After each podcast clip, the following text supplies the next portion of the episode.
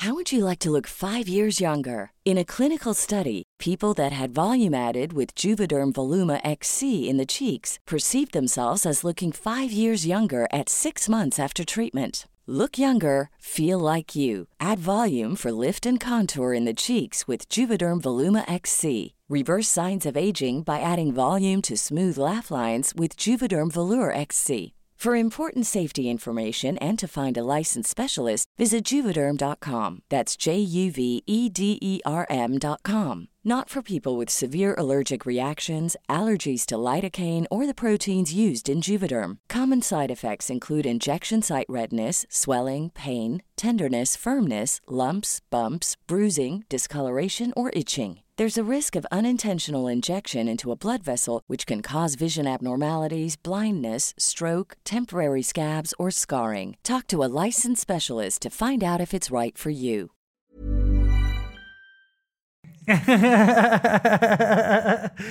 Ay, oigan, ese es un súper tema, no lo había tocado en ningún lado, nadie me había preguntado esto, pero, pero es un súper tema porque... Gracias por ser parte de Mentalistas. Disfruta escuchando donde quiera que estés, como nosotros disfrutamos estando en tus oídos. Nosotros somos Baruch. Hola, ¿qué la que hay? Mi nombre es Baruch. Estoy aquí para abrir mi corazón y compartir buena vibra e información de calidad. Con ustedes, León. Muy buenas tardes, muy buenos días, muy buenas noches. Mi nombre es León Rivas y vengo a dejar todo de mí. Te voy a enseñar a jugar a ganar. Y con ustedes, Charlie. Hola, hola, mi gente. Mi nombre es Charlie. Te saludo con una enorme sonrisa y listo para compartirte aquello que me hace crecer y vivir al máximo. Jejejeras. Hola, hola, Jeras, ¿quién te habla? Estoy aquí para crear. Te voy a compartir lo mejor de mí y lo daré todo por elevarnos juntos como sociedad. Estamos aquí para generar conciencia, darte medicina de la buena y seguir expandiendo nuestro poder mental. Bienvenidos, que comience el show.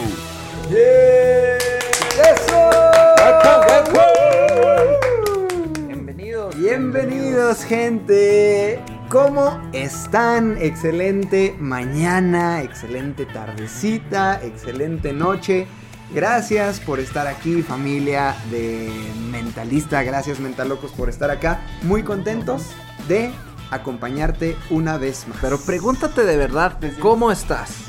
¿Cómo estás en este momento? ¿Estás triste? ¿Estás cansado? ¿Estás contento? ¿Estás feliz? ¿Estás agradecido? No me digas estoy bien. O sea, ¿cómo estás? Siente te tu cuerpo. Y pues bueno, nada, aquí presentándome Baruch Reyes. Gustoso, agradecido. Yo estoy muy contento de grabar. por si no me conocían. de grabar aquí un nuevo episodio con un, con un gran invitado que ahorita ya sabrán quién es. Ya hemos grabado con él anteriormente.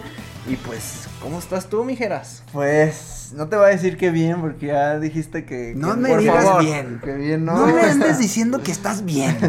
No, pero, pero muy, muy alegre este, de estar aquí otra vez grabando esta recta final ya de, de Mentalistas que ya les hemos dicho eh, ya, unos, ya varios episodios. Último show. esto viene a su fin, cómo vamos a tener ya el último show para cerrar eh, en grande y, y cerrar pues memorable este proyecto de Mentalistas que a nosotros y a muchas más personas nos ha cambiado la vida.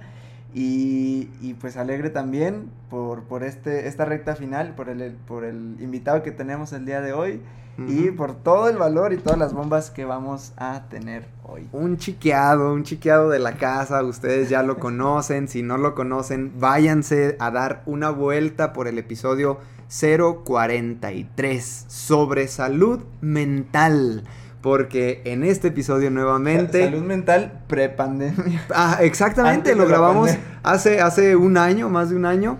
Salud mental antes de la pandemia, tienes toda la razón. Entonces está bien interesante que hoy hayamos coincidido acá. Ya grabamos por ahí con él. Vayan a darse una vuelta a su podcast Supracortical.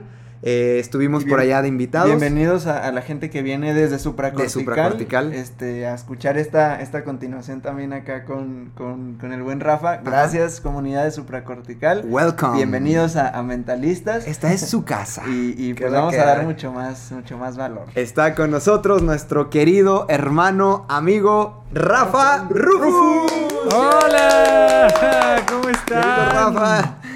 Hombre, qué gustazo gustazo estar de nuevo acá. De verdad que eh, no, no, le digan a los demás, pero por mucho mi entrevista favorita fue aquella que, que hicimos con los mentalistas que me invitaron, porque además tuvimos en aquella ocasión, como dicen, antes de la pandemia, poquito más de un año, la oportunidad de reunirnos, darnos un abrazo, sentarnos a comer. Qué padre fue conocerlos, platicar con ustedes un buen rato. Tenía yo muchas ganas de, regresar y qué mejor que para esta recta final. Qué bárbaros, qué gusto. Eh, antes de que pasemos a otros temas, hay una gran diferencia entre la mentalidad occidental y la mentalidad oriental, donde al final de cuentas, para los occidentales, lo que vale es la obra del artista, el cuadro. Mientras que para los orientales lo que vale es el artista que se creó a través de tantos cuadros. Y me da mucho gusto estar participando en esta recta final donde voy viendo que los mentalistas están a punto de terminar este cuadro que se llama Mentalistas y que lo están firmando porque están saliendo del otro lado unos grandes artistas que van a seguir creando otras obras padrísimas. En Occidente tenemos mucho esta sensación de, ay no, se nos acaban las cosas, no, que siga para siempre todo exactamente igual. No, porque para ver crecer a estos grandes necesitamos que se terminen las obras, que se cierren bien los ciclos para ver qué nos ofrecen en el próximo. Chicos, antes que otra cosa, felicidades, qué gusto me da que dando padrísimo, qué gusto estar participando en esta recta final. Qué va, hermano. Te la rifaste con eso. Eso está, eso está bien, bien padre porque, porque sí es cierto, este, sí, obviamente mucha gente nos pregunta y todo. Este, hace, hace poquito también nos invitaron a, un podcast que se llama De todo un mucho, que es de Marta Higadera y, y Jordi Rosado. Entonces hubo gente que nos decía, ahí está, la señal, para que no se vayan. es como, los invitaron a miren, es la señal de que no se vayan. pero, pero sí, como dices, es, es parte de, de, de terminar estas obras para ver ¿qué más podemos pintar? ¿Qué más podemos hacer? Lo pusiste en la analogía que no habíamos visto. Sí, me encantó esto, me encantó esto que mencionaste. Una analogía perfecta y pues muchas gracias. Y este, como siempre en nuestros episodios, em, pues le pedimos al invitado, no, no recuerdo bien cuáles fueron tus tres palabras anteriores, pero ah oh bueno bueno sí y además y, es interesante porque ahora es post pandemia no pandemia tres palabras que definen a Rafa, Rufus. Sí, oigan, estoy tratando de. Es que rápidamente quiero, quiero hacer memoria, pero. Siempre, sí, rápido quiero escuchar el, el 043 para ver qué dije. Lo voy a sacar aquí rápidamente. No, pero, pero por supuesto que tenía que ver con el circo, con la medicina, con la locura, ¿no? Un poco quería yo hacer este juego en aquella ocasión de músico, poeta y loco. Yo la verdad es que de músico no tengo prácticamente nada, pero de médico sí. Entonces debí de haber dicho algo así como médico, cirquero y loco. Pero, pero vaya, va, va, uno cambiando y, y creo yo que la gran ventaja que tenemos ahora con la pandemia es que todos nos tuvimos que cuestionar quiénes somos, ¿no? De repente vino esta, este cambio de normalidad, este trancazo que hace que uno diga, híjole, bueno, ¿y qué hago?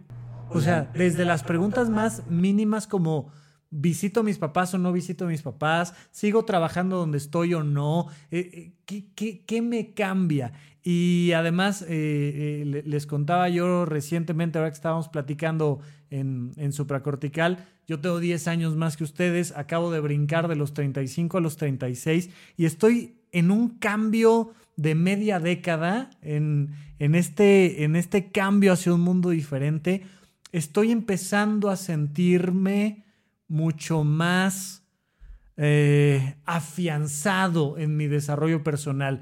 El podcast de Supracortical va creciendo, eh, mis propios proyectos personales van creciendo y algo que era un complemento a mi trabajo se está volviendo una prioridad y ahora todo el tema de la tecnología y de la comunicación y de, de, de poder llevar la salud mental más lejos con un discurso diferente, más natural, me llama muchísimo, muchísimo. Y entonces me siento más o menos igual, pero en un escaloncito de madurez arriba Entonces, bueno, ahora creo yo que agregaría el tema de tecnológico a estas palabras porque dejé el consultorio y me mudé completamente en línea y ahora las citas conmigo se sacan con una liga electrónica, pero además las conferencias que doy son así como estas. Ya no tenemos que viajar, sabe Dios a dónde, para platicar con los mentalistas, sino que ya estamos aquí a un clic de distancia y todo esto hace que sienta yo un, un acelere que me encanta. Oye, y, y extrañas, por ahí me acuerdo al inicio de la pandemia que ibas a dar una conferencia o algo así porque estabas como que en el...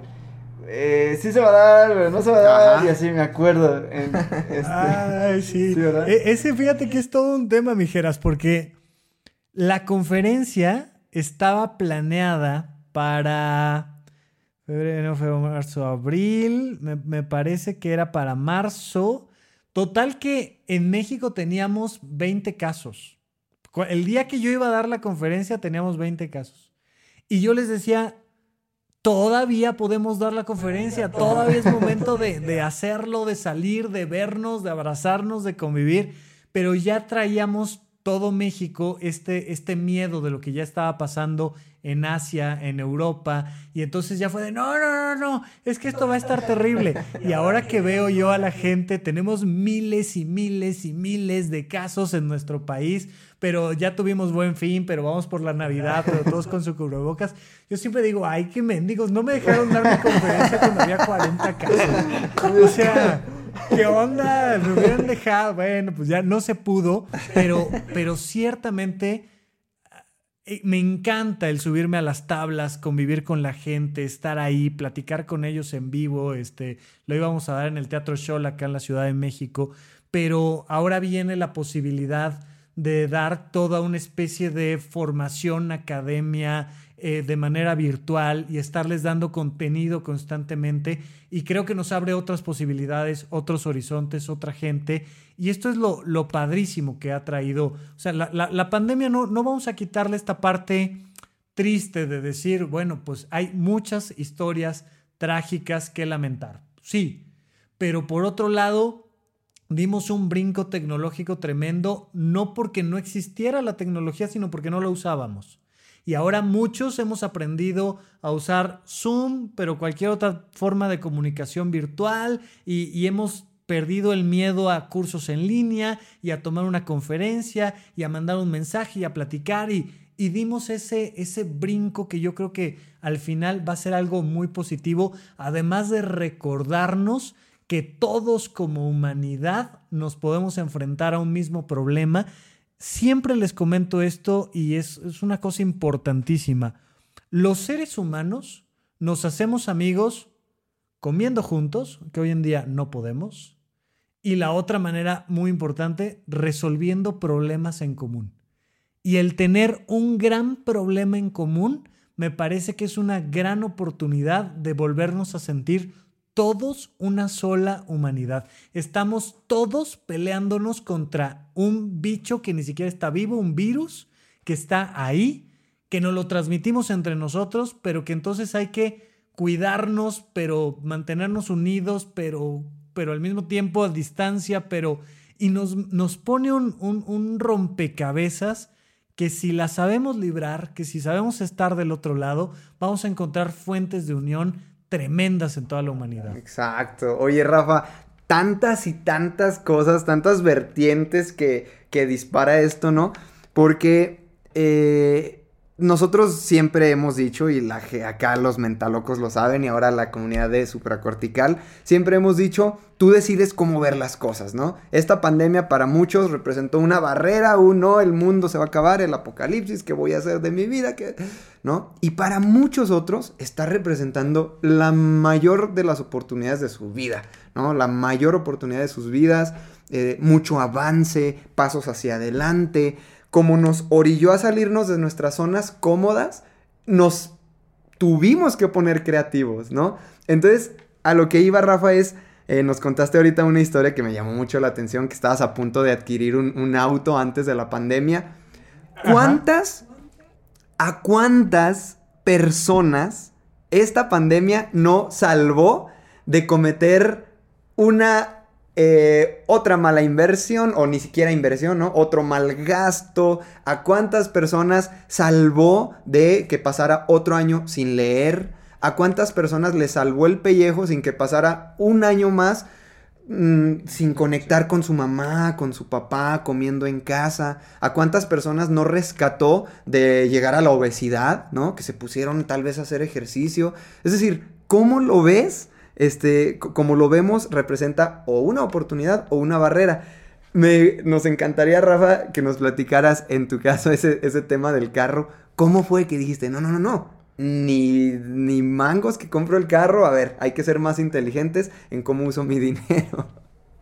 Es que fíjate, es muy curioso. Acá, acá en México como país, pero especialmente en México como ciudad, el carro eh, es una cosa que tiene que ver con el trabajo, con las distancias, con el estatus, con la madurez, con una serie de cosas, especialmente de mi generación para atrás.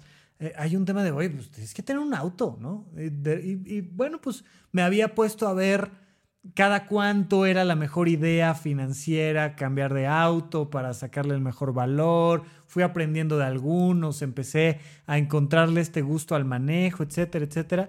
Y ya estaba yo viendo, oye, pues yo creo que puedo vender este y saco el crédito del otro y tal. Y de repente, ¡pum! Lockdown.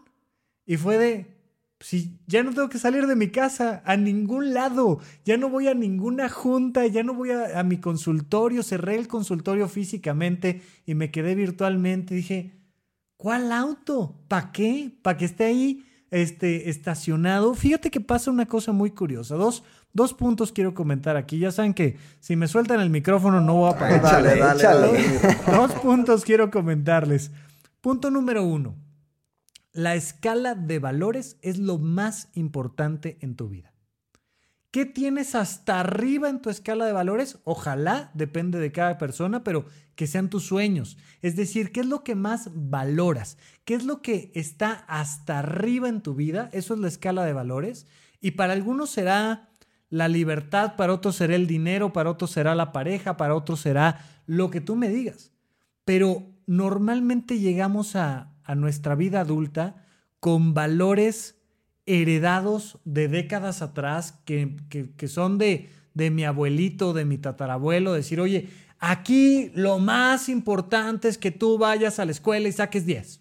Y yo llego con la escala de valores de a esta vida se viene a sacar 10, punto y nunca me he cuestionado mi escala de valores. Oye, en mi escala de valores me decían que yo debo de tener un buen auto. En mi escala de valores me decían que yo debo de, lo que tú me digas, de tener este tipo de pareja o de, salir de esta universidad. O, y traemos escalas de valores que creemos que son nuestras.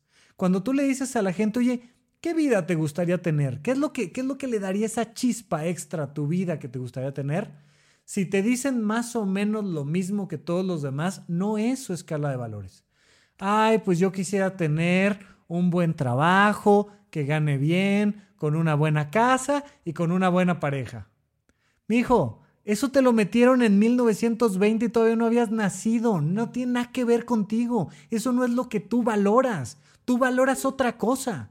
Tú valoras la natación o valoras la flauta o valoras la pintura o valoras este el marketing o valoras comunicar sobre temas de salud mental, tú valoras otra cosa. Si tú le preguntas a un adolescente, "Oye, ¿qué te gusta?" y si te dice los videojuegos y la música, brother, a todos les gustan los videojuegos y la música, pero a ti ¿Qué te hace diferente y cómo pones eso hasta arriba en tu escala de valores? Porque eso va a marcar tu camino. Entonces, cuando llega la pandemia, nos sacude la escala de valores. Y entonces nos da una oportunidad de decir, ¿yo qué valoro? O sea, cierro el changarro y me dedico a otra cosa. La verdad es que no valoro tanto este changarro. O, o sí, o lo que valoro es ayudar, o lo que valoro es, ¿qué valoro yo? Porque ante una crisis, así como mi mochilita de emergencia cuando, cuando tiembla, me llevo lo que me importa. Lo que está en tu mochila es lo que te importa. Si tú le pides a un niño que haga su mochila de emergencia para el sismo, para la inundación o lo que tú me digas, va a guardar su escala de valores. Va a guardar el osito que sí valora o el videojuego que sí valora o el ¿no? Contaba Sergio Zurita por ahí que cuando, cuando hizo el, el, ejercicio y él era niño, estoy hablando yo de que él tiene 50 años de edad, él guardó su único disco de Bob Dylan. Digo, ¿qué traes en la mochila? Si, si tuvieras que meter tu vida en una pequeña mochila, lo que le meterías sería tu escala de valores. Entonces llegó la pandemia y el auto que estaba como en el escalón 4 de mi escala de valores pasó al 86. O sea, dije, lo último que me importa ahorita es si hay auto, si no hay auto, cambiarlo o no cambiarlo. Y eso me lleva al punto número dos, que es algo que me encanta de los mentalistas. Yo lo que veo detrás de los mentalistas son un grupo de chicos que se están preparando para cualquier cosa. Y entonces, cuando tú le avientas a un niño, una niña, un chico, a un joven, una, una chica joven, una pelota, te vas a dar cuenta de si está preparado para recibir la pelota o no. Quien no está preparado para recibir la pelota y le avientas un balón de básquetbol a la cabeza, normalmente ¿qué pasa cuando le avientas un balón de básquetbol a la cabeza? Nariz de rota. que no está preparado. o el típico así que se cubren con la mano. Ah, dos cosas. Uno, te cubres con la mano y te da miedo. Y dos, te dan un pelotazo en la cabeza. O sea, siempre pasa. Pero cuando te encuentras con alguien que está acostumbrado y está preparado y disfruta jugar básquetbol, le avientas la pelota y la agarra y la bota y hace una finta y se le nota. La pandemia fue un balón aventado a la cabeza. Un balonzote. un balonzote aventado a la cabeza. Y había personas que por todo lo que habían hecho prepandemia estaban listos para botarla y encestar. Y había personas que por todo lo que no hicieron previo a la pandemia, nada más se asustaron, se cubrieron y les dio un balonazo en la cabeza. Entonces, algo que me encanta a mí de los mentalistas es que yo los veo jugando básquet, pero nadando, pero brincando, pero aprendiendo de foto, pero de micrófonos, pero yo digo, estos chavos ponle las pandemias que quieras y van a sacar algo padrísimo. Ponles cualquier reto encima y se van a divertir, van a sacar fotos, lo van a subir a redes sociales. Mientras que si no te preparas antes, va a ser el peor año de tu vida. Incluso físicamente. O sea, de repente ves a gente físicamente fuerte que le llega el COVID y entonces, pues, no les hace mucho porque pues, están fuertes y personas que por todo lo que se han abandonado a sí mismos físicamente se enferman y pues les pega. Oye, ¿me pegó porque tengo 80 años de edad? Pues sí, o sea, la edad es algo que no puedes evitar. Pero cómo llegas a los 80 años hace una gran diferencia en tu vida. Exacto. Oye, eso está, está buenísimo y justo, justo lo estábamos hablando un poquito de eso acá en Supracortical, ¿no? De de cómo ahorita se está hablando, siento que se está abriendo un gran mercado, este, poco a poco, del tema de envejecimiento consciente, sano y todo eso. Y, y nos comentabas que estás también como que en un proceso, algo así como que de, de, transformación, de madurez, en cuanto viendo el tema de, del envejecimiento y así. ¿Cómo, Es que ya me salieron canas, Gerard. Es que tú no sabes lo que es eso, pero un día llegarás a mi edad, cabrón. No, mire, es muy curioso porque, porque biológicamente eh, nuestra vida es una, una curva que sube y luego baja, donde en la adolescencia, todavía en esta parte en la que están ustedes, pero ya van acercándose un poco hacia donde estoy yo, vas notando cómo cada vez eres más fuerte, cómo cada vez eres más alto.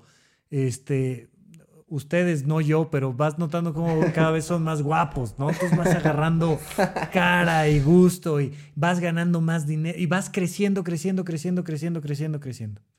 Pero va avanzando el tiempo y vas viendo cómo papá, mamá empiezan a envejecer y se empiezan a ver tanto más frágiles y luego va avanzando la vida y vas viendo cómo ya te empiezan a salir canas. No sé si ustedes sepan, pero las partes que están arriba de nuestras orejas en el cráneo se llama temporal, esa parte de nuestro cráneo, porque marca el tiempo. Ahí es donde salen las primeras canas y entonces es el hueso que marca el tiempo. Entonces empiezas a ver que te empiezan a salir canas y que empiezan a salir arrugas y que de repente hoy un día ya te pinzó la espalda y, otro día ya, ya, ¿no? Este, te cuestan más días el recuperarte de la fiesta, etcétera, etcétera. Y la gente que no está, así como decía Baruch al principio del episodio, preguntándose realmente cómo estoy, realmente qué me duele, qué no me duele, qué me gusta, dónde me siento más fuerte, dónde no, suelen abandonarse mucho. Se distraen con espejitos de dinero, fama, sexo, lo que tú me digas, y se te va olvidando el equilibrio de voltearte a ver y decir, ¿cómo voy y hacia dónde? ¿No? Mientras más lejos ves en el tiempo, más capacidad tienes de llegar mejor a ese lugar. Cuando tú tienes un auto, cuando tú tienes una moto, cuando tú estás haciendo cualquier actividad física, algo muy importante es ver lo más lejos posible, que tengas una visión clara y no brumosa de tu futuro, porque mucha gente tiene una visión de sí mismos aquí en la nariz. Oye, ¿cómo te va a ir en 2021? No, pues quién sabe, o sea, si hay vacuna, si no hay vacuna, no sé, tal. Oye, ¿cómo te va a ir en 10 años? Oye, ¿dónde vas a estar en vez? Claro que nos pueden llegar sorpresas, sí, pero cuando tienes la claridad de que te estás moviendo en el tiempo, te puedes preparar mejor y entonces pues yo estoy cuidando ahorita mis rodillas para cuando tengan 80 años, y estoy cuidando ahorita mi peso para cuando tenga yo 60, y estoy cuidando mi economía para cuando me, me, jubile, que yo espero no jubilarme en el sentido de dejar de trabajar, pero sí jubilarme en el sentido, lo decían muy padre ahora que estaba aprendiendo en un cursito de finanzas personales, la palabra jubilación significa júbilo, es la parte del gusto. Y ojalá se puedan jubilar lo más pronto posible en el sentido de ya solo trabajo por gusto. Ya no trabajo porque tengo que sacar para la quincena, para los gastos. Llegar a ese punto de decir, oye, me quiero jubilar pronto. Es decir, voy a seguir trabajando en lo mismo y voy a seguir esforzándome y creciendo y aportando y ayudando, pero ya sin preocuparme por, por si hay lana o no hay lana. Eso creo que es una meta padrísima de entender que envejecer es ir caminando a la jubilación, a la época de júbilo donde, donde ya puedas sentir que todo lo que has hecho previamente te ha preparado para jugar básquet, para nadar, para escalar, para cualquier cosa que nos venga en la vida, ¿no? Oye, Rafa, y precisamente en estos momentos de pandemia, sí fue como que hubo un alto para, para todos y para darnos cuenta cómo, cómo, cómo llevamos nuestra vida, qué es lo que estamos haciendo, qué es lo que nos gusta, qué no nos gusta. Pero también creo que es bien importante darnos cuenta de, de los malos hábitos que también teníamos y no nos dábamos cuenta hasta que hicimos un alto. ¿Tú qué le pudieras decir a todas estas personas que tienen un mal hábito para poder reconocerlo y erradicarlo, transmutarlo? Totalmente, y empezaría con lo mismo que tú dijiste, insisto, al principio, Baruch. Vale la pena que si no fue la pandemia, lo hagas tú solo y hagas una pausa en tu vida y te preguntes, yo, yo siempre lo planteo así, ¿qué cosa podrías hacer, quisieras hacer, que no estás haciendo? O voltealo, es exactamente igual. ¿Qué cosa ya no quieres hacer, que podrías dejar de hacer, pero que sigues haciendo? La gente cree que cambiar la vida es hacer cambios enormes y radicales de me voy a ir a vivir a otro país. Voy a ir a una isla. Cualquier pequeño cambio que hagas te lleva a una transformación tremenda. Entonces de repente decir, mira, pues hay un montón de cosas que no puedo hacer, pero esta sí, ¿no? O sea, puedo empezar una inversión con 100 pesos, literalmente. Hazla, te vas a sentir diferente oye, puedo, pues, puedo empezar un podcast y a ver qué pasa.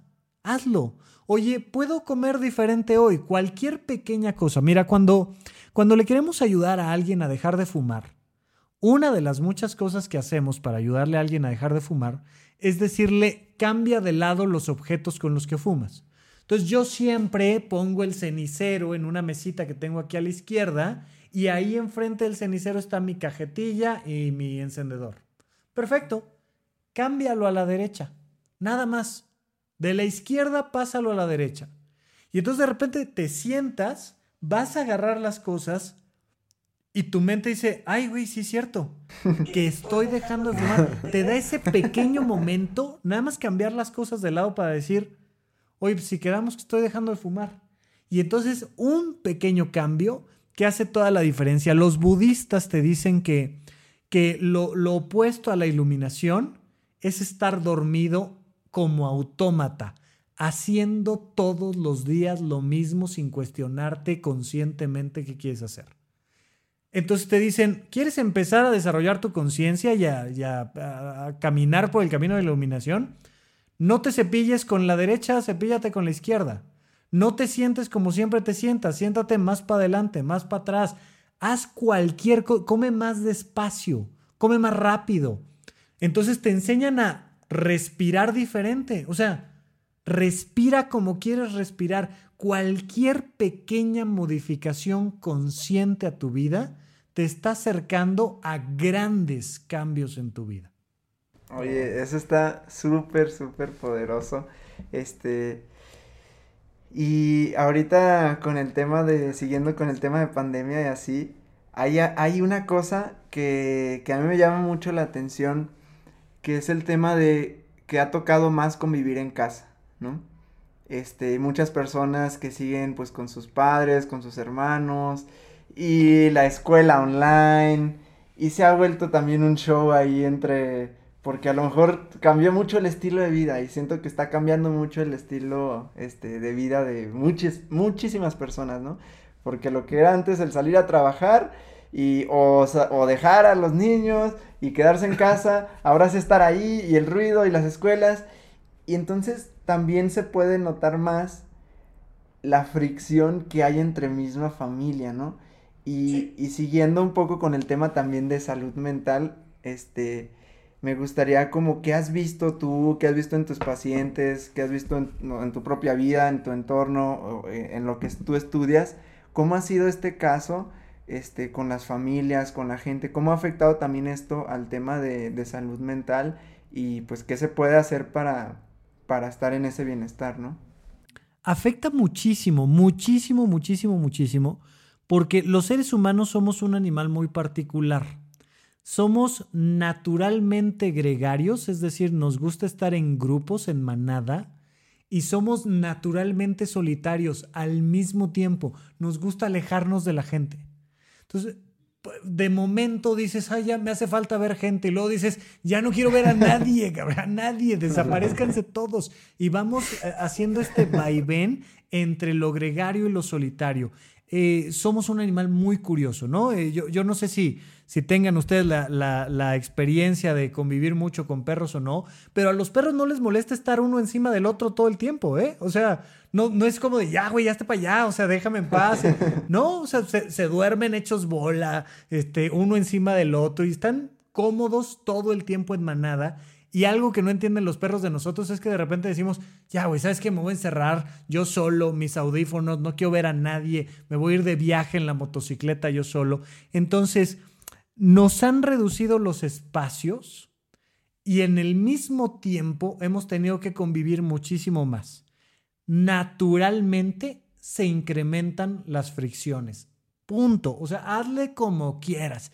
Pasa suficiente tiempo al lado de alguien y van a empezar a haber fricciones. Entonces, punto número uno que le, recomendaría yo a la gente es, dense chance, o sea, hoy es un mal día, está bien, no pasa nada, pues ya nos hartamos, es normal, es natural. Punto número dos, los seres humanos podemos desarrollar estrategias de convivencia mejor que cualquier otro animal y es un tema de llegar a acuerdos y cumplirlos, es un tema de madurar y desarrollarnos personalmente. Hay un, hay un libro, bueno, a ver, hay un autor que se llama George Ivanovich Gurdjieff, que trajo el cuarto camino de Asia a Europa y luego a América, y tiene un libro que se llama Encuentro con hombres notables. Si buscan encuentros con hombres notables y buscan a Gurdjieff en YouTube, se van a encontrar con una película bastante mala que, hicieron, pero es un pequeño fragmento el que van a encontrar allí en YouTube, donde Gurdjieff se encuentra en un monasterio en las danzas sagradas. Y entonces yo no sé si ustedes conocen los giros sufis y a los danzantes giróvagos, pero hay una manera de danzar que es muy mística. En, Occidente danzamos mucho de manera artística, para expresar la pasión y el cuerpo y tal, pero en Oriente había un tema de transmitir conocimiento místico a través de las danzas. Y en este video de, Encuentros con Hombres Notables de Gurdjieff, vemos un momento donde hay en un cuadrito, imagínate, eh, en un cuadrito será de 4 por 4 a 20 personas, y 20 personas que están moviéndose hacia adelante, hacia atrás, en diagonal, unas por debajo, unas por arriba, todas sin tocarse, en perfecta armonía y en perfecta paz. ¿Qué pasa que los seres humanos necesitamos aprender a danzar con las otras personas que viven con nosotros. Burrow is a furniture company known for timeless design and thoughtful construction and free shipping, and that extends to their outdoor collection. Their outdoor furniture is built to withstand the elements, featuring rust-proof stainless steel hardware, weather-ready teak, and quick-dry foam cushions. For Memorial Day, get 15% off your Burrow purchase at burrow.com slash ACAST and up to 25% off outdoor. That's up to 25% off outdoor furniture at burrow.com slash ACAST. Y si tuviéramos claros los horarios, los espacios, los momentos de convivencia, los momentos de soledad, si tuviéramos esa habitación que sabemos que es para nosotros y que es botón de emergencia, necesito estar yo conmigo y me voy. Si tuviéramos ese momento donde digo, no, necesito gente y me voy a la sala donde es el punto de reunión, pero si llegáramos a esos acuerdos, la casa funcionaría muy bien, aunque fueran espacios muy reducidos. Pero ¿qué pasa? Que los niños están en la oficina de papá donde está el home office y la oficina es el cuarto principal donde mamá está hablando con una amiga y donde ella al rato va a estar trabajando, pero el niño va a estar comiendo cereal, pero viendo las caricaturas. Y es un desorden total.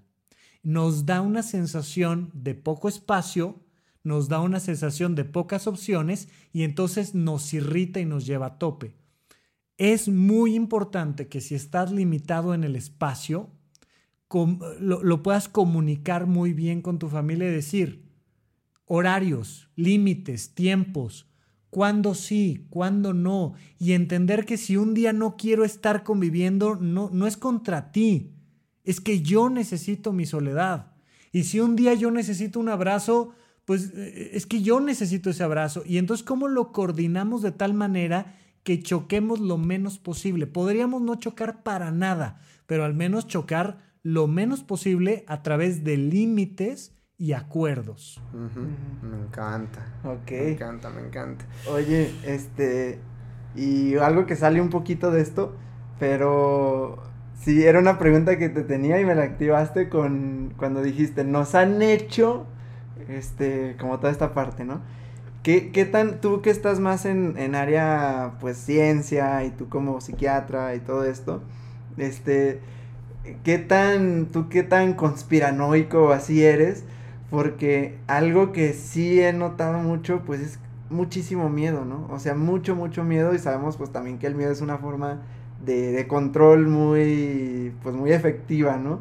Entonces tú con todo este panorama mundial así, o sea, ¿qué tan conspiranoico eres? ¿Qué ves con este tema del miedo? Y, pero con el tema así científico del COVID y todo este show. ¿Qué secretos sabes, Rafa?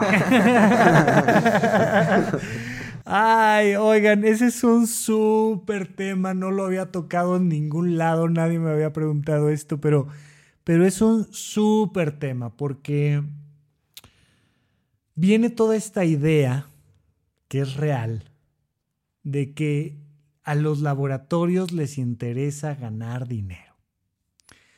Nada más les digo una cosa, una vacuna que te la pones una vez y te pone inmune al COVID el resto de tu vida, no es tan buen negocio como una vacuna que se aplica cada tres meses. O sea, por pura matemática, ¿no? una válvula cardíaca, una puerta, una compuerta cardíaca de metal que tienes que cambiar cada cinco años es mucho mejor negocio que una eh, eh, extraída de cerdo, res, tal, que pones y cambias cada 10 años.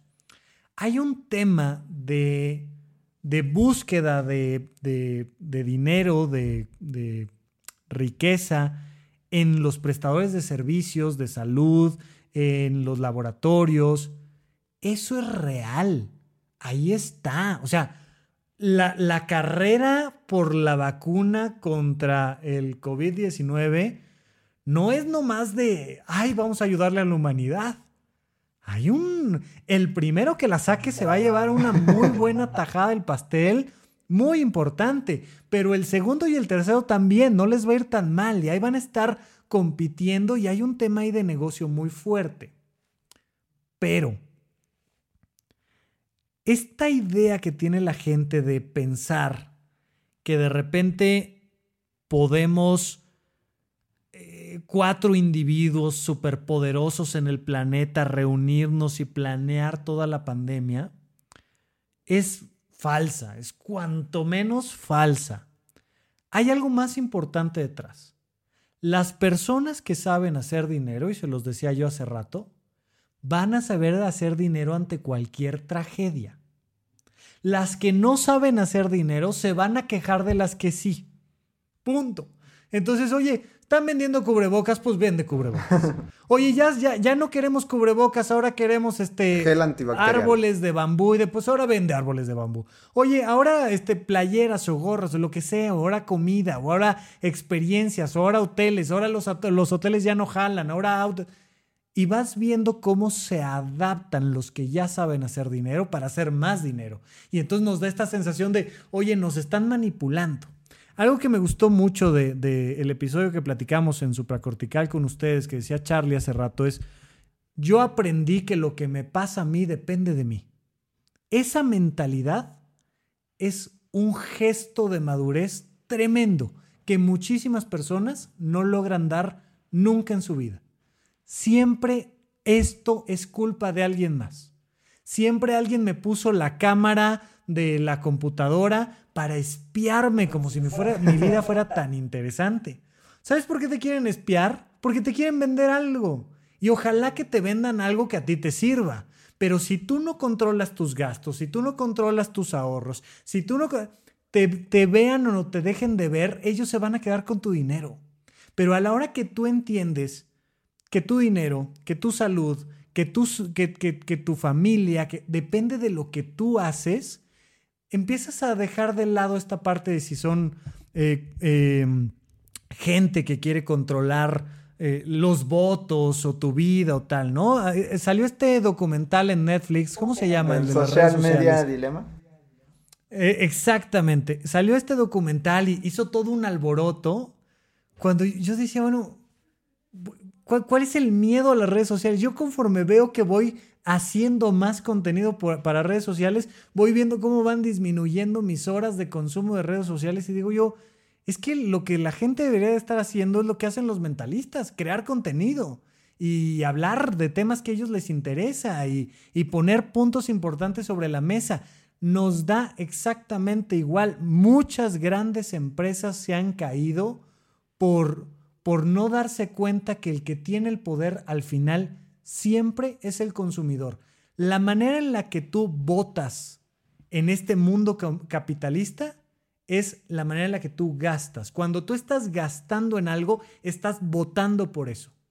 Y si los consumidores gastamos por cosas positivas, vamos a ver cómo van a ir surgiendo negocios positivos. Y si votamos, gastamos por cosas negativas, se nos van a ir presentando todos estos monstruos que contaminan, que destruyen, que, ¿no? Y entonces hoy en día vas viendo cómo las grandes empresas le tienen mucho miedo a, a- una noticia de que hubo un tema con perspectiva de género, que se violentó a una mujer, que se habló mal de, de alguien de piel negra, etcétera, porque, porque, porque el consumidor está prefiriendo a las empresas con perspectiva de género, inclusivas, etcétera, etcétera. Entonces, déjense del miedo de las grandes empresas y dense cuenta en qué están votando cuando están gastando. Ahí está, ahí está, claro y conciso, gente que nos está escuchando. Olvídate de esos temas. Me viene a la mente, Rafa, la película de, de El Club de los Desahuciados, de Dallas Buyers Club. No sé si la han visto con Matthew. No Ma- la vi, pero la, la noto. Sí, de, de Matthew McConaughey, cuando en, en esta historia real del ochenta y tantos, cuando se viene el tema del SIDA, este, y tal cual lo que tú nos mencionabas, haz de cuenta que ese, ese es el tema, ¿no? La gente, eh, los hospitales, luego, luego viendo el tema del negocio, ¿no? Es que viene la vacuna contra el SIDA y viene una medicina que no sé qué. Entonces, una persona, eh, el protagonista, eh, se empieza a vacunar o a, a ingerir esta medicina y empieza a ver que le hace daño y dice, oye, pero esto, ¿qué me estás vendiendo? Entonces empiezan a ver el negocio que hay detrás de los hospitales, no sé qué. Total que esta persona con sida, drogadicto, unos pésimos hábitos, comienza a tomar esta crisis, esta, pues, esta pandemia también que se llegó, como una oportunidad. Y se hace millonario. O sea, es un señor drogadicto, alcohólico y de todo lo que. los peores problemas que pudiera tener. Y encima tenía sida. Se hace millonario ah, viendo la oportunidad y resulta. eh, termina siendo un activista social. O sea, resulta a su modo, muy como a la mala, muy como a la cowboy, porque era un, un cowboy de Dallas con malos hábitos y malas. Era muy prepotente muy a su modo, terminó siendo un activista social que terminó ayudando a muchas personas peleando contra los hospitales, contra el gobierno, diciéndoles, oye, tú le estás vendiendo cosas a la gente, ¿no? Entonces, me, ahorita que mencionabas esto, me, me llama mucho la atención porque, como decíamos, bien puede representar o una barrera o una oportunidad, pero el tema es, eh, a ver, ya, olvídate de que si... yo, yo siempre lo traslado así, ¿no? La gente está súper aferrada en hablar de que sí, que el gobierno y que esto es una conspiración y que esto es, es lo implementó, el, el virus lo metió el gobierno y que no sé qué. Están hablando de todo allá afuera. A ver, ¿y por qué no has cambiado tu alimentación? ¿Y por qué sigues siendo propenso, propensa a que te dé porque estás cerca de la diabetes? ¿O por qué este, sigues sin hablar con tu papá, que a lo mejor tiene diabetes y quién sabe, ¿no? De sanar esa relación. ¿Y por qué sigues enfocado en hablar del gobierno y de la conspiración y el no sé qué? Y te estás descuidando tu educación, tal vez estos ocho meses que ya pasaron, sigues donde estabas cuando inició. Sigues sin haber aprendido nada. Sigues sin administrar tu dinero. Sigues sin comer mejor. Sigues sin hacer ejercicio. sí- Ajá. Y la gente ahí está. Todo afuera, nada hacia adentro. ¿No? Sí, fíjate que, que justo te digo, estaba tomando este curso de finanzas personales y te lo explican muy claramente. El banco te da un porcentaje muy pequeño de los ingresos que él hace con tu dinero. Pero pues mientras no los mismos consumidores digamos, ¿sabes qué? Voy a tomar mi dinero que está en el banco y lo voy a poner en otros mecanismos de inversión seguros, tal, pero que me van a dar un retorno mayor. Mientras nosotros sigamos perpetuando modelos que se crearon hace décadas, pues entonces nada va a cambiar. Todos nos vamos a quejar de los bancos, pero sigues teniendo tu dinero ahí, pues haz algo diferente con él. En México tenemos eh, normalmente el primer lugar de obesidad infantil. Y a mí se me hace rarísimo que le echen la culpa a las papas, ¿no? O sea, oye, ¿es culpa de, de Sabritas o es culpa de Barcel o es culpa de... Sí, y, y la torta de tamal que nos comemos acá para llevar al niño al desayuno. O sea, ¿de qué me hablas? Los niños son un reflejo de qué tanto sus papás, los adultos, tenemos la capacidad de decir, estas son las estructuras, este es el mundo que queremos construir, esto es a lo que nos vamos a dedicar. Y me encanta por eso esta parte de decir, tú a lo tuyo. Oye, es que fíjate que en el mundo están haciendo tal y cual plan de perfecto.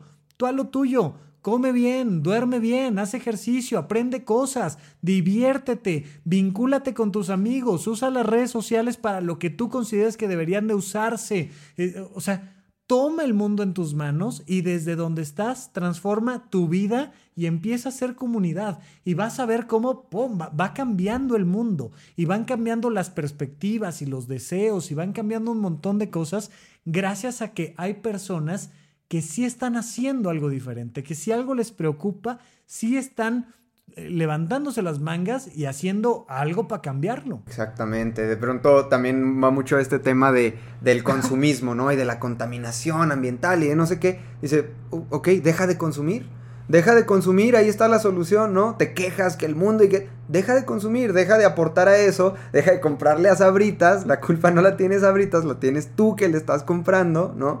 Entonces, este... y, te pongo este el mismo ejemplo con el que arrancamos. Oye, hay tres laboratorios vendiendo la vacuna del COVID. Una te la tienes que poner cada tres meses, otra te la pones una vez en la vida. ¿Cuál consumes? O sea, ahí le das la vuelta. Ay, es que es un negociazo que la hagan para cada tres meses. Sí, pero si hay competencia y consumes la que tú estás de acuerdo por cómo la crearon, por cuánto dura, por pues los laboratorios van a migrar hacia allá naturalmente y vamos viendo cómo estas tomas de decisiones nos van llevando a construir la vida que queremos tener. Entonces, vamos a enfocarnos mucho más en, eso y me dará un gusto poder seguir platicando de, estas cosas donde tus decisiones son las que determinan tu calidad de vida. Oye, Rafa, antes de, cerrar, a mí me gustaría preguntarte, mencionas que, ahorita, bueno, hace poco estuviste tomando un, curso de, finanzas y me imagino que estás en constante aprendizaje y, y consumiendo también cursos, informándote. ¿Qué es en lo que te fijas para tomar la decisión? ¿Sabes que Sí, necesito un curso de finanzas me voy con esta persona. ¿Qué, ¿Qué, es lo que tienen que cumplir esos, esos cursos, esos libros que, tú consumas para, para así irte por ahí, para elegirlos? Siempre es una cadenita, ¿no? Siempre es, em, imaginémonos un árbol, tú, tú quieres llegar a la raíz del árbol, agarra cualquier hoja. Y agarras la hoja y te vas a topar con una rama y agarras esa ramita chiquita y la sigues y vas a llegar a una más gruesa y a una más gruesa y a un tronco y finalmente llegas a la raíz de lo que tú andas buscando. Eh, la gente trata de, está agarrada en la hojita y quiere llegar a la raíz de golpe. Siempre hay que ir buscando, buscando, buscando y vas diciendo sí, no, sí, no. Entonces, oye, este, como que traigo una molestia. ¿Cuál es tu molestia? Fíjate que ando endeudado Ponle en Google cómo dejar de estar endeudado. A ver qué sale. Y de repente consumes cuatro cosas y dices, de estas cuatro, tres no me gustaron, una sí. Y la empiezas a consumir y ahí alguien te recomienda una película, un libro, un...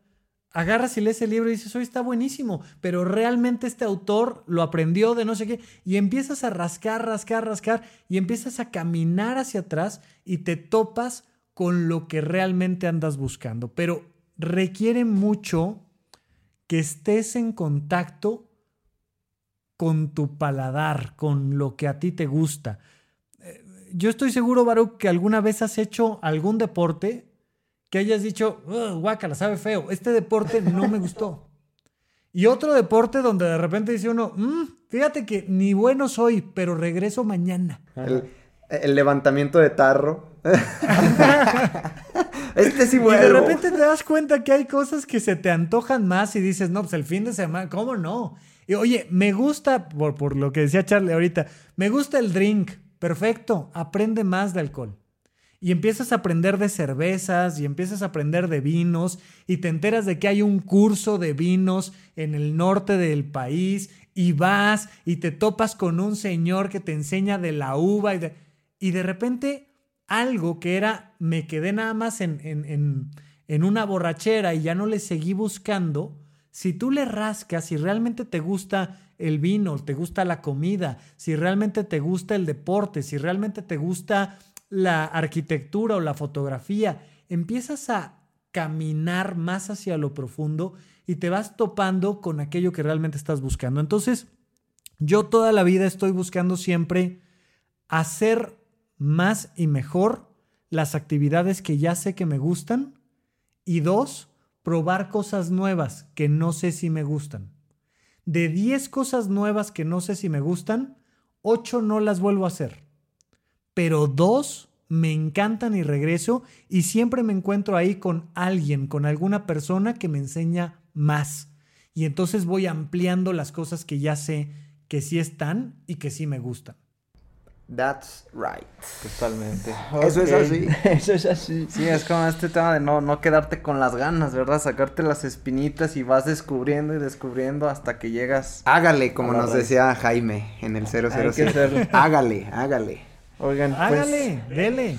Y acá vemos si nos gustó o no nos gustó. No De- dicen unos españoles, tú dame que ya yo, yo, yo ya. ¿No? O sea, échamelo y vemos. Y vemos si me gusta o no me gusta, pero de principio, échamelo, ¿no? Oigan, pues para ir ya ahora sí cerrando con palabras finales y todo, este, yo tengo una, mi última pregunta para, para Rafa, que es, em, ¿qué es lo que, qué es lo que tú esperas de, de ti y tu lado como optimista? ¿Qué, qué esperarías de- del mundo y de la gente después de todo este cambio que está teniendo este mundial, después de toda esta pandemia, después de tantos cambios de, de hábitos, de estructuras y de tantas cosas? El lado optimista de, de, de Rafa, ¿qué, qué esperas de ti y, y del mundo después de todo esto? Según los secretos que sabes. Mira, eh, para mí la humanidad es como si fuera un solo individuo que va creciendo y va madurando.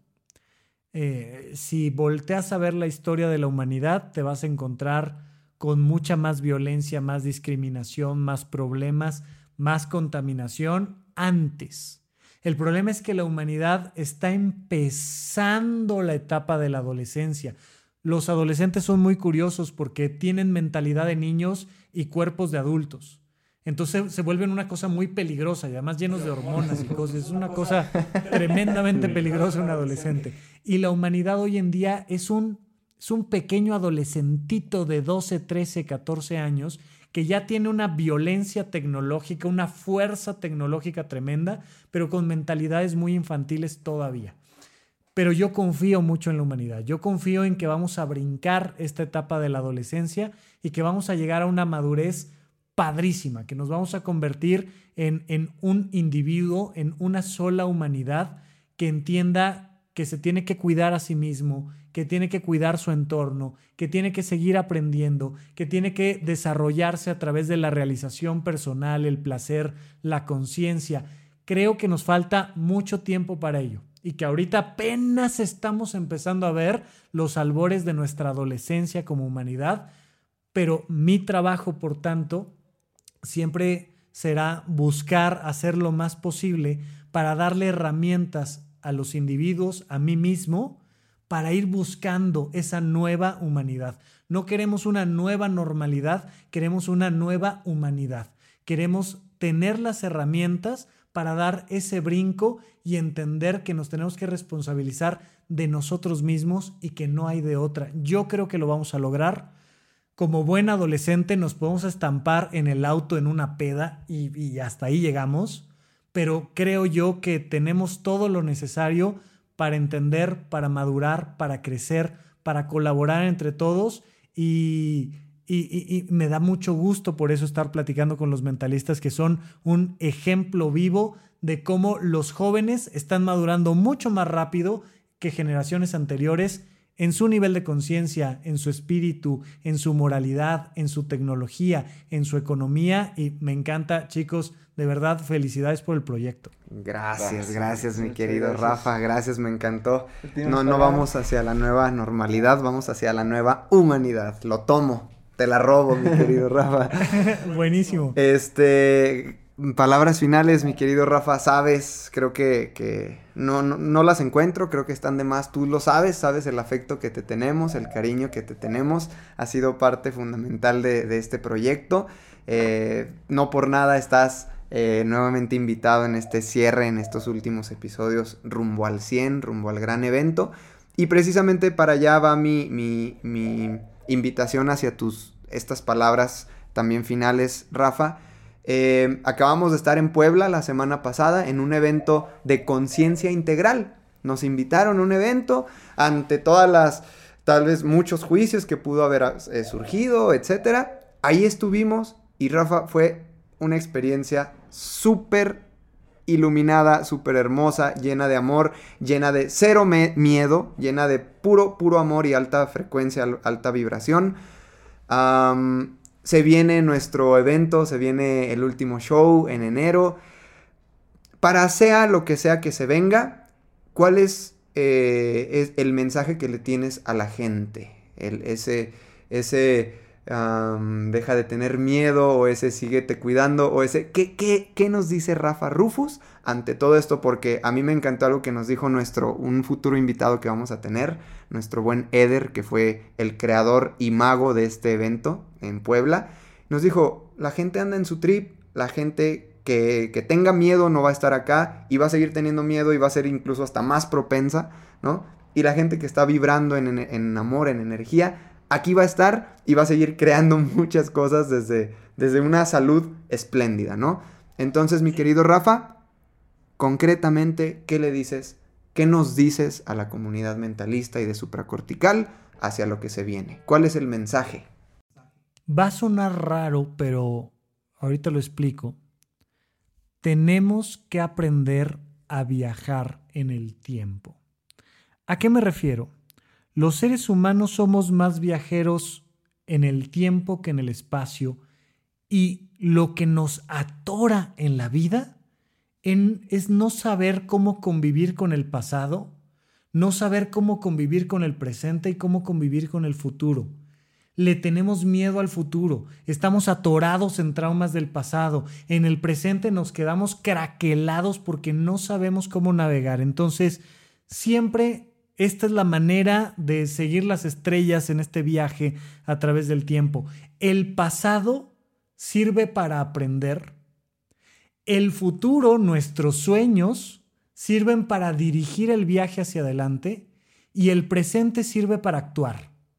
No sé qué te haya pasado en el pasado, pero actúa en el presente, aprende de ese pasado y actúa en el presente. Pero ¿qué vas a hacer en el presente? Dirigirte hacia el futuro hacia aquello que quieres lograr, hacia aquello que quieres alcanzar. Entonces, el futuro no es terrible, horrible, el futuro es lo que tú pones en el futuro. Si tú enfrente de ti, en esta navegación, pones un iceberg, te vas a estampar contra el iceberg. Si tú pones enfrente el camino y pones la estrella que marca el camino, te vas a dirigir hacia allá. El futuro sirve para marcar el camino. El pasado sirve para aprender y el presente sirve para actuar. Si entendemos eso, si aprendemos a viajar en el tiempo, todo lo demás va a ser un viaje fácil, divertido, armónico, maravilloso. Excelente. Gracias, bro. decía David Hawkins que cuando el pasado se ha curado, el miedo al futuro no existe, ¿no? Y me parece, me parece increíble y, una gran oportunidad también todo esto que está pasando para observar hacia adentro, para ir sanando todo eso y dejar de temer tanto al futuro, ¿no? Entonces... Desde el aquí y el ahora. Pues gracias, este, últimas palabras, mi Barruk. No me queda más que agradecerte, Rafa, agradecer a toda la, la comunidad que llegó hasta este momento. De verdad que no sé si tienes idea, yo creo que sí pero el impacto que causan tus palabras, personalmente y como equipo mentalistas, lo que grabamos en el episodio pasado, lo hemos estado replicando, lo hemos estado compartiendo con la gente y, y de verdad es, son palabras súper poderosas que, que si las aplicas, y las llevas en tu día a día, los consejos, los pasos prácticos que nos has compartido, de verdad que hacen ese cambio, hacen ese cambio, esas pequeñas acciones y pues nada, contento, agradecido, agradecido de, de, poder grabar con, con toda la comunidad de supracortical y con todos los mentalistas y pues estamos listos para lo que se viene siempre. Váyanse a escuchar el episodio, gente. El episodio, quien no lo ha escuchado, váyanse a supracortical porque también salió fuego de aquel lado, salieron chispas. Así que pues bueno, ahí estamos. Muchas gracias. Muchas, muchas gracias este, por, por escuchar este episodio con los mentalistas, con Rafa, comunidad mentalista, comunidad de supracortical. Este, seguimos, vamos nosotros ya hacia, hacia el último show, hacia los 100 episodios. Y de verdad, gracias, gracias Rafa otra vez por estar en dos de estos 100, ser parte de este legado que ahí se va a quedar. Y cada uno va a seguir también haciendo más proyectos, pero el legado mentalistas ahí queda. 100 episodios que sin duda si la gente se los chuta, algo va a transformar en ellos. Entonces ahí, ahí se queda como legado y gracias Rafa por estar dentro de ese, de ese, de ese cachito de mentalistas y sumando tanto valor. Entonces, pues igual tus últimas palabras, mi Rafa, para la comunidad supracortical y de, De verdad, no me queda más que felicitarlos. En serio, me da un gusto enorme que estén cerrando un ciclo. Ahí se ve la grandeza de la gente cuando sabe decir es momento de cerrar y es momento de cerrar en grande y cerrar bien. Y una vez que cierren este cuadro, me encantará, yo lo sigo a, a, todos ustedes en redes sociales y demás, me encantará ver cuáles son los nuevos cuadros que están pintando.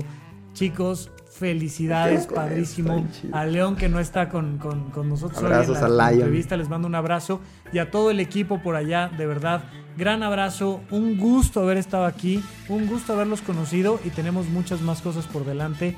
Gracias, gracias por invitarme a mí a, a- a hacer mención al podcast de Supracortical y pues estamos platicando. chicos. Hecho Perfecto. está. Muy bien. Hecho está. Recuerden seguirnos en arroba somos mentalistas. Arroba el, soy el Charlie Murillo. Arroba Baruch Reyes, arroba soy León Rivas. Arroba jeras.murillo. Arroba Rafa Rufus con doble R en medio. Rafa Rufus. Rafa Rufus. Muchas gracias. Nos vemos en el siguiente episodio. Sean felices, Gracias. gente. A vibrar alto. Bye bye.